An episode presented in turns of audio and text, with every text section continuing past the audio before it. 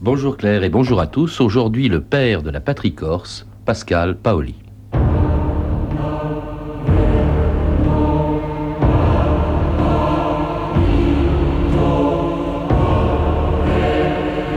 Je souhaite que tous les Corses aiment leur patrie comme je l'ai aimée. Pascal Paoli. «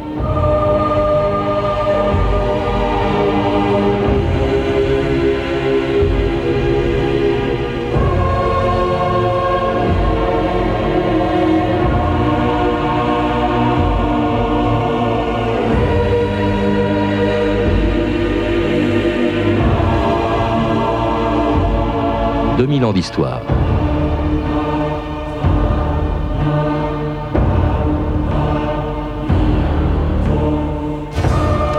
La Marseillaise sifflait au Stade de France l'assassinat du préfet Erignac, les attentats, les plastiquages, les règlements de compte entre factions rivales. Depuis 25 ans, la Corse fait partie de l'actualité quotidienne. Mais on ignore souvent les origines d'un problème qui empoisonne depuis deux siècles les rapports entre l'île et le continent. Il remonte à l'époque où vivait une des figures les plus célèbres de l'histoire de la Corse, au moment où se jouait son destin, Pascal Paoli, celui que les Corses appellent le père de la patrie et dont les personnalités et le courage avaient fasciné les plus grands écrivains du XVIIIe siècle. Jean-Jacques Rousseau, Voltaire, Goethe ou l'anglais James Boswell, tous ont été impressionnés par ce héros de l'indépendance de la Corse, au moment où en 1768, Louis XV avait décidé de la rattacher à la France. Il faudrait acheter la Corse. La chose est envisagée, sire, depuis longtemps. Eh bien, mais je ne désire pas qu'on tarde davantage. N'avons-nous pas à résoudre, sire, des problèmes qui soient plus urgents? Non.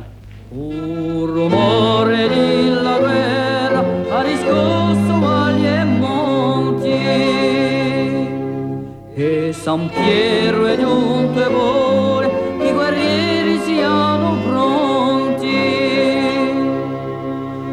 Laveremo nostro onore nell'oscuri nei fronti. E viva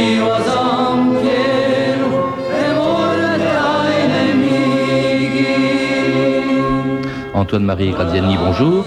Bonjour. Alors vous venez de publier chez Talandier la biographie d'un homme dont tous les Corses connaissent le nom, Pascal Paoli, un personnage qui est un peu euh, oublié aujourd'hui, mais qui était tellement célèbre au XVIIIe siècle que vous dites que euh, sa popularité avait dépassé largement les, les limites de l'île. On parlait de lui euh, plutôt en bien d'ailleurs dans toute l'Europe et même aux États-Unis. Vous dites qu'aux États-Unis, il y a six localités qui portent le nom de Paoli.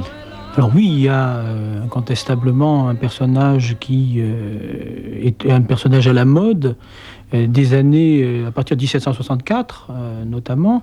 Il est au pouvoir depuis 1755, mais à partir de 1764, il prend une dimension qui est une dimension beaucoup plus forte.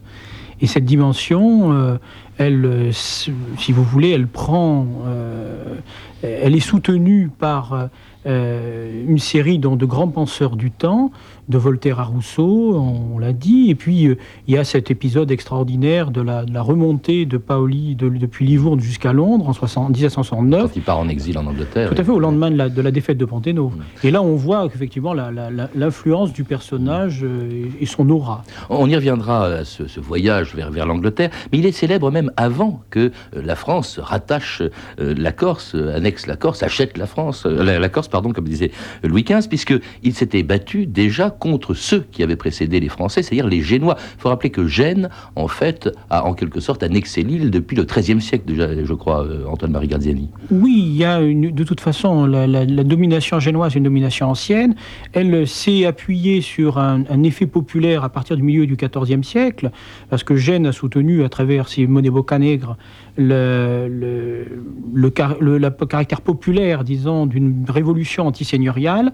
Et euh, à partir de ce moment-là, Gênes est vraiment le patron, à partir de 1358, euh, de manière absolument totale. Ce qui était déjà le cas depuis la défaite de, de- des Pisans à la Mélorie en 1284, mais à partir de 1358, Gênes règne sans partage sur la Corse, et elle va régner sans partage jusqu'en 1769, où il y a quatre siècles d'ère Quatre génoise. siècles d'ère génoise. Alors, euh, ère génoise à laquelle les Corses euh, veulent mettre un terme. Il y a. Alors, Paoli est encore très jeune à l'époque, il est né en 1725. 1805. Et quatre ans après sa, sa naissance, euh, il y a une révolution euh, qui va aboutir à la première indépendance de la Corse, à l'indépendance de la Corse en, en 1729, euh, et une révolution à laquelle le père de Pascal Paoli, Hyacinthe Paoli, va participer. C'est un peu d'ailleurs de son père qu'il tient son patriotisme, Antoine-Marie Graziani. Oui, il y a incontestablement un rapport, à faire entre le père et le fils.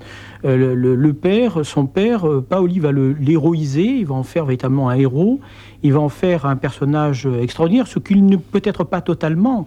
Euh, le père de Paoli a, longuement hésité à rentrer dans la Révolution, il, il a plutôt joué la carte génoise au début, il s'y est raccroché comme beaucoup de, de, euh, notables pour des raisons qui sont des raisons de politique, hein, en se rendant compte que les Génois ne répondront pas aux attentes populaires. Et donc euh, lorsqu'un mouvement est enclenché, bah, d'une certaine façon pour un notable il y a deux solutions, euh, ou on prend la tête ou on passe carrément dans l'autre camp. Et là il choisit effectivement de prendre la tête de, des choses et dès, dès les années 1730, fin de l'année 1730, début de l'année 1731, le père de Pascal Paul, Hyacinthe, est vraiment à la, un des hommes qui compte, disons, euh, euh, dans ces révolutions de Corse. Et à partir de 1733, alors là, oui, il est le, le, le, le- quasi-dirigeant avec Don Luigi Giaferi. en se battant donc contre les Génois, une, un combat qui euh, débouche sur l'indépendance de la Corse, qui a été proclamée le 8 janvier 1735 à Corté.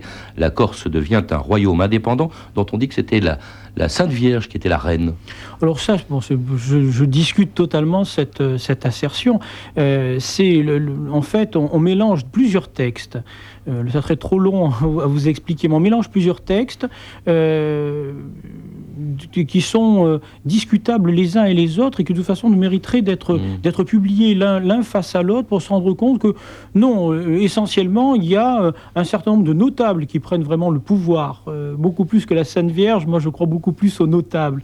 Mais avant de se battre contre les Génois, je crois quand même que les Corses avaient demandé, avaient consulté les théologiens corses pour savoir s'ils avaient droit de se soulever contre leur souverain génois. avec le avec le- l'aval pratiquement de Jean-Jacques Rousseau, puisque Rousseau Ouais. dira que c'est quelque chose de tout à fait remarquable qu'un peuple accepte donc de, de- de- de faire cette chose.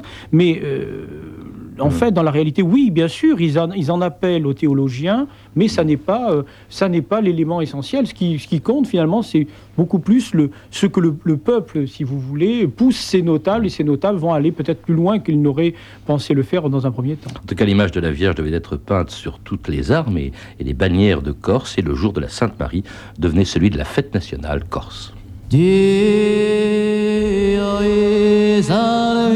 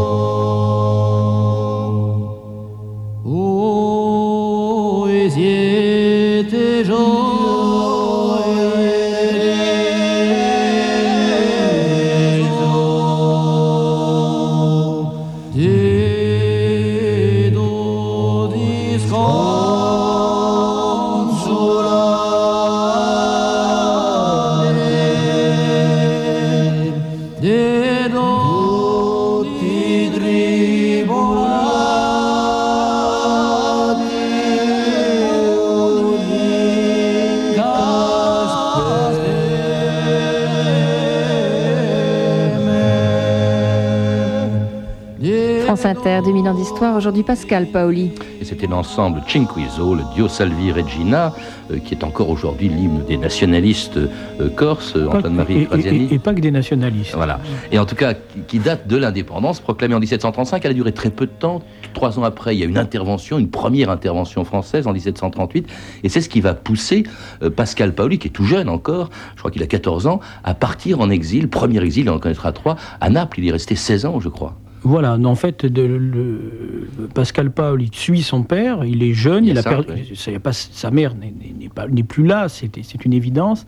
C'est un des, des, grands absents, des, grands absents de la vie de Pascal Paul, c'est sa mère.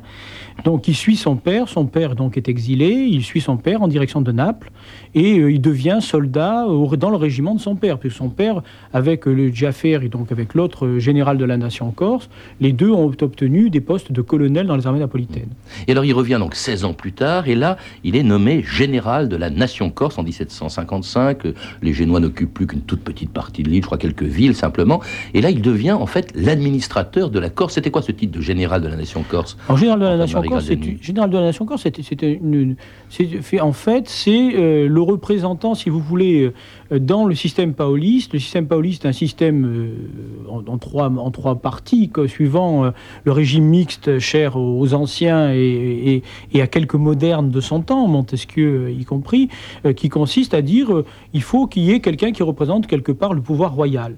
Donc le pouvoir royal est représenté par le général. Donc le général est inamovible. Le pouvoir de quel roi?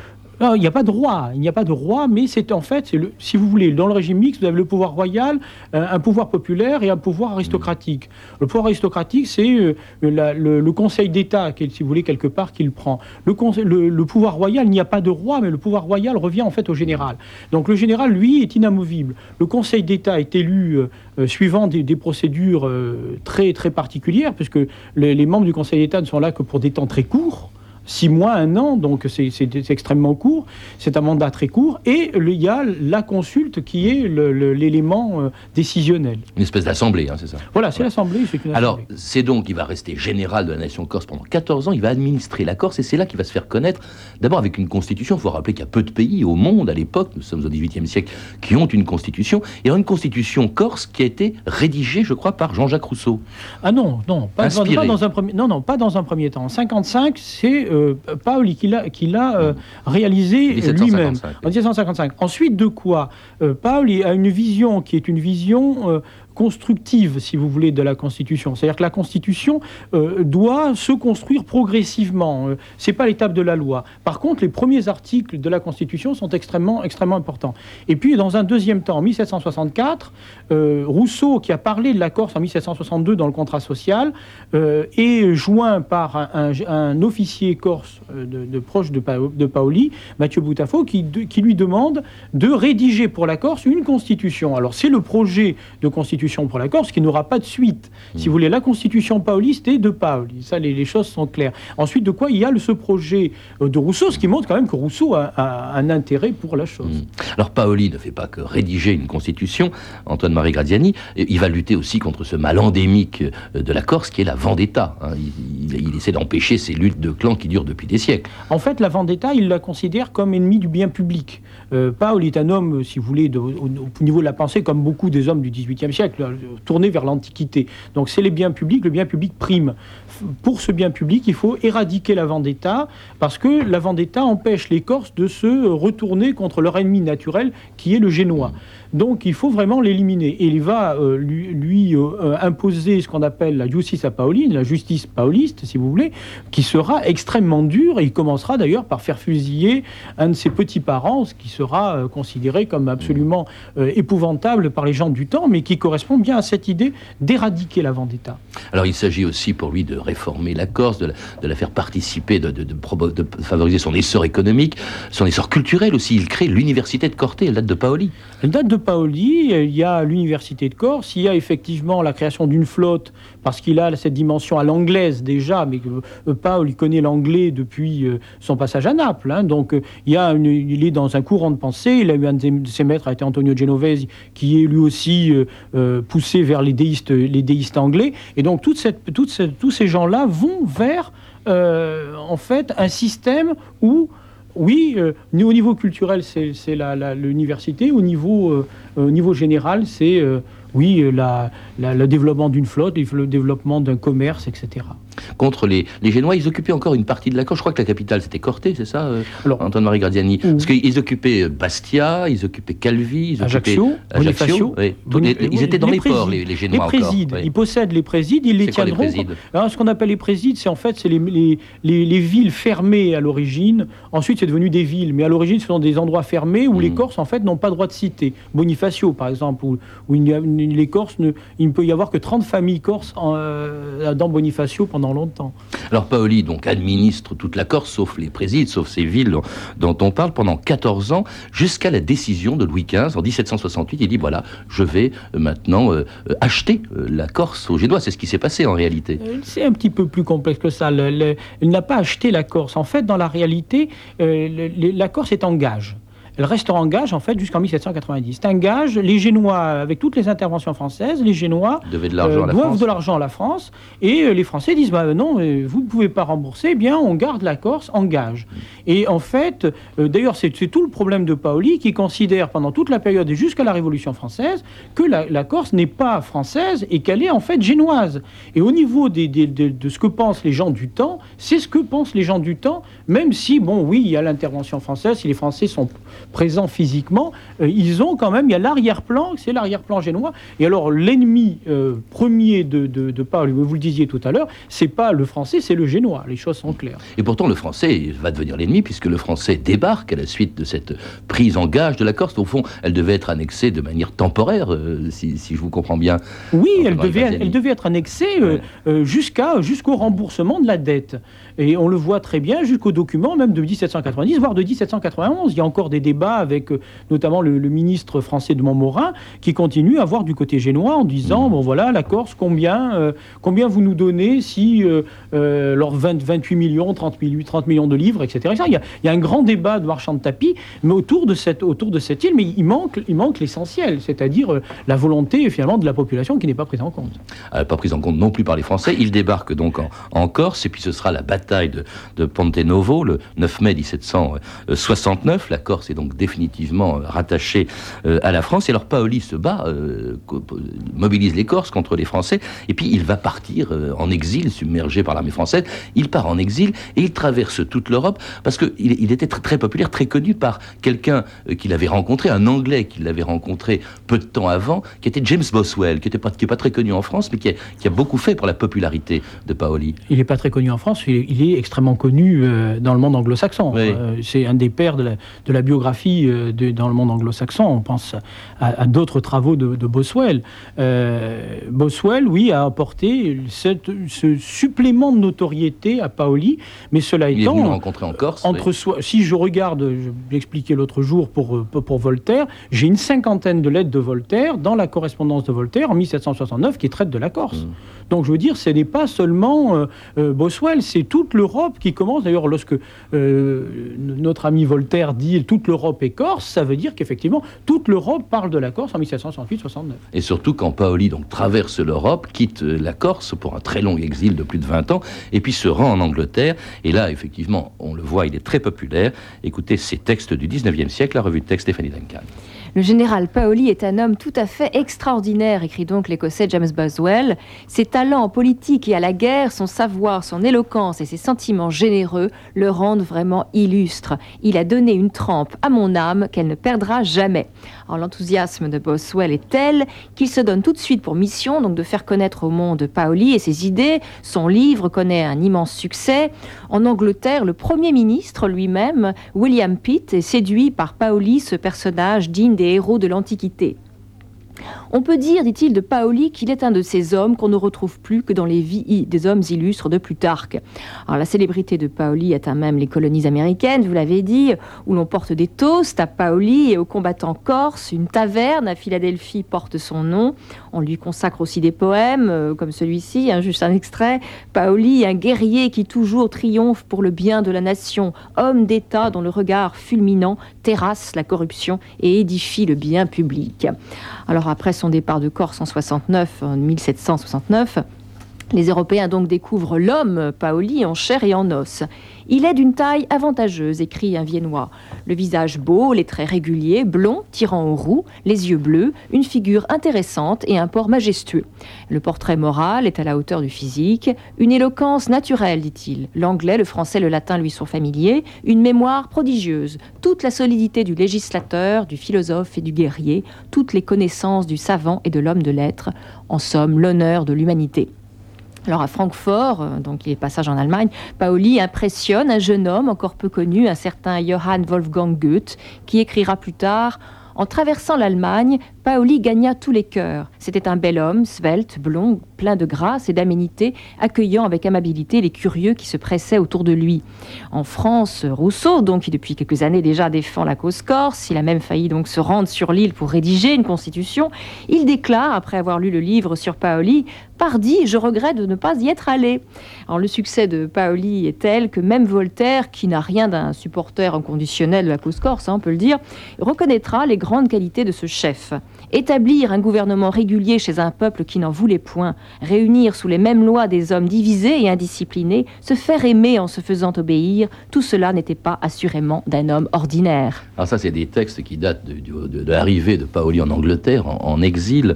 Euh, Antoine-Marie Graziani, extraordinaire populaire, effectivement. Et puis il va rester 22 ans en Angleterre jusqu'à la Révolution française.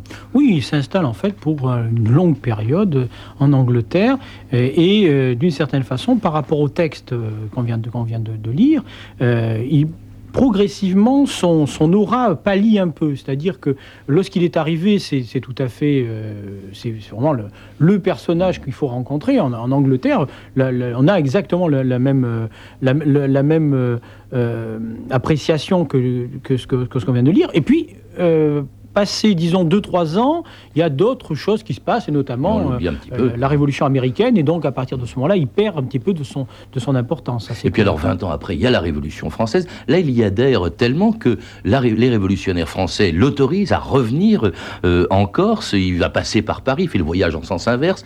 Euh, il est accueilli par les Jacobins. Et là, il partage les idées révolutionnaires et même l'idée que la Corse puisse être rattachée à la France. Vous le citez euh, dans votre livre, Antoine-Marie Gaziani. Euh, Jurons à cette noble nation, la France, dit Paoli, un attachement perpétuel, une adhésion totale à l'heureuse constitution qui nous unit à elle sous les mêmes lois. Le voilà devenu favorable au rattachement à la France. Oui, parce qu'en fait, il, voit dans la, la France la possibilité euh, de, de faire arriver la Corse à un certain niveau de développement.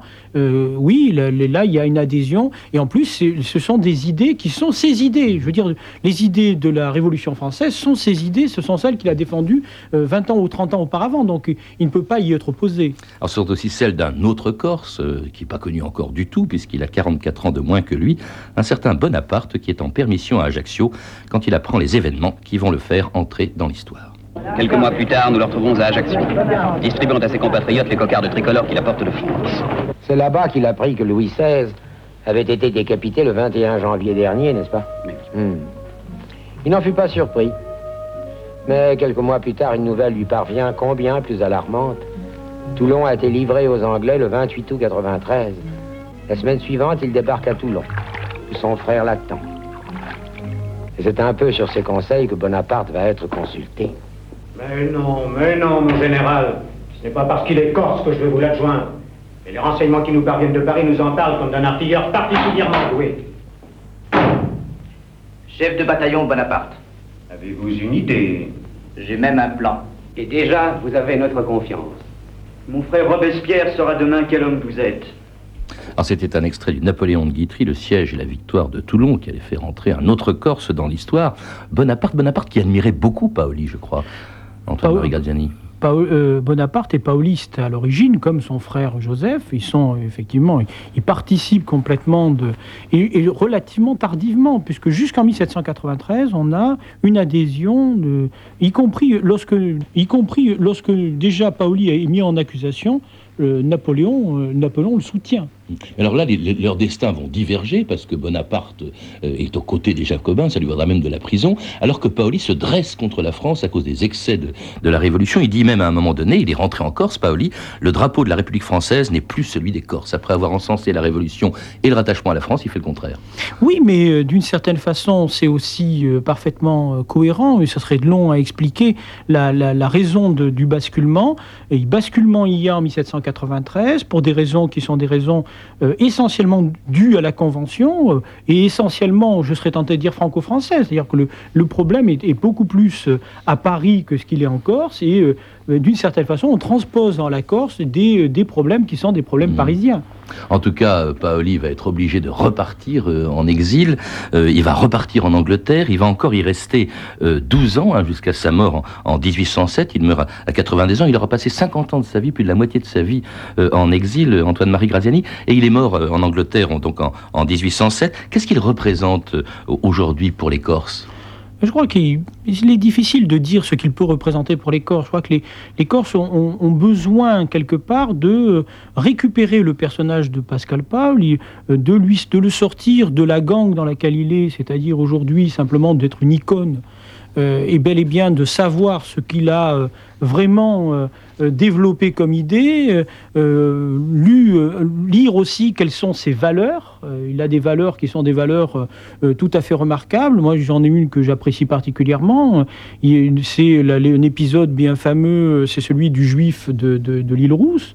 Ce juif qui vient à l'île Rousse et à qui Paul il donne la possibilité de pouvoir voter euh, en disant, eh bien, il participe complètement de, finalement du peuple corse, euh, puisque il est au milieu de nous. Et je crois que ça, c'est une, une donnée qu'il faudrait peut-être rendre un petit peu en, de temps en temps, euh, bien relire pour savoir un petit peu où on va. Une Corse ouverte, donc, euh, que l'on retrouve chez Pascal Paoli, dont vous avez écrit, je le rappelle, la biographie, Antoine-Marie Graziani, et qui vient d'être publiée chez Talendier. Vous avez pu entendre des extraits du film Napoléon de Sacha Guistry, euh, disponible en cassette chez René Château Vidéo. Tous ces renseignements, vous pouvez les retrouver, vous le savez, au 0892 68 10 33, 34 centimes d'euros la minute, ou nous contacter sur franceinter.com.